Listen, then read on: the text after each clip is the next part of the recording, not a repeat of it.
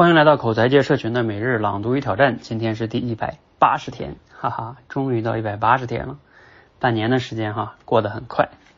好，我们回归今天的话题哈，选自罗胖六十秒，挺有意思的，它讲的是人跟动物的一个本质区别。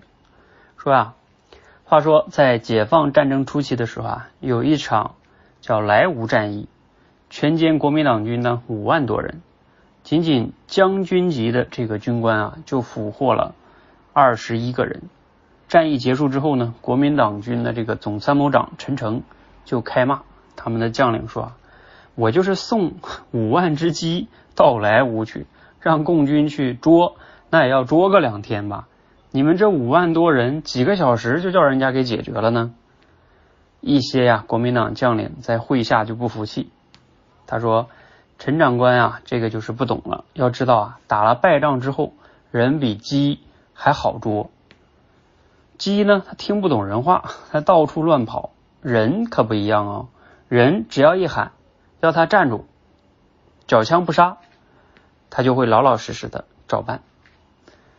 挺有意思的哈。人和动物最大的区别呢，就是有想象力和对未来的预期。所谓管理人，无非就是用何种方式给他们展现一个关于何种前途的。未来的想象，交枪不杀，那就是在给现在的行为和未来的某种预期之间画了一个等号。这一招啊，对人确实是比对鸡管用啊。好，挺有意思哈。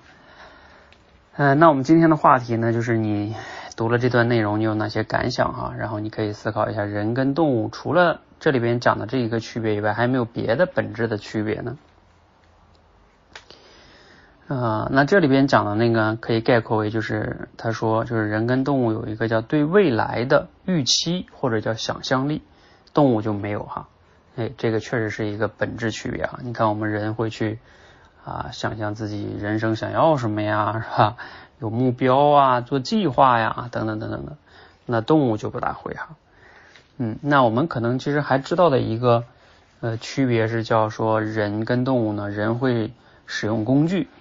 但是我前段时间听过一个老师分享，他说，其实那是个哲学老师分享的。他说，嗯，有一些动物也会使用工具，所以说你要是说人跟动物的一个本质区别是会使用工具的话，这还没说到最本质的。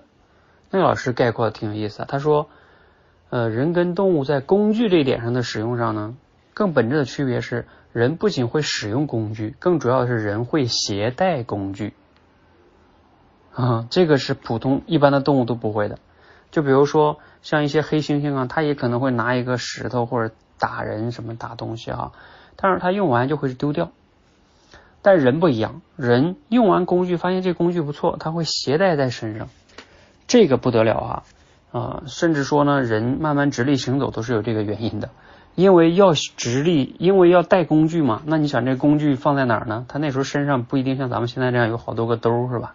他就需要用手带着，那这个时候就要把双手解放出来才能拿工具啊。所以这个人跟动物更本质的区别，不仅会使用，还会携带工具。这个携带工具啊，就直接给人开挂了啊。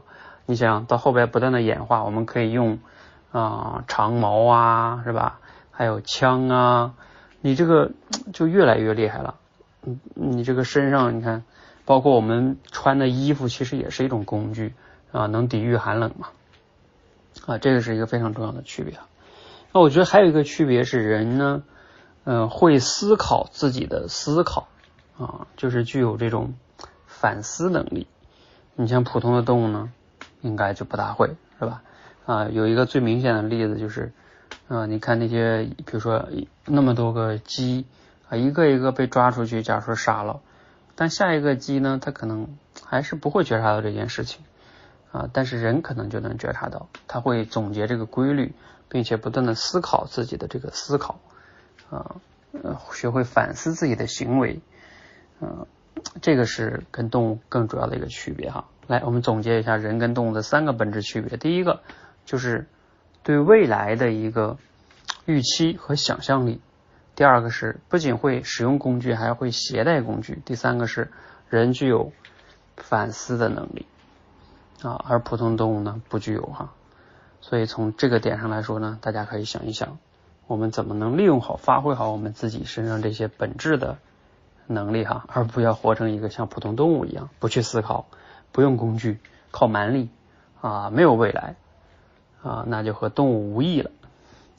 好，希望今天的分享对你有启发哈，欢迎和我们一起每日朗读与挑战啊，我们已经进行了半年的时间哈，还会继续下去啊，你也可以来到我们这里，可以打卡，可以录节目，都可以。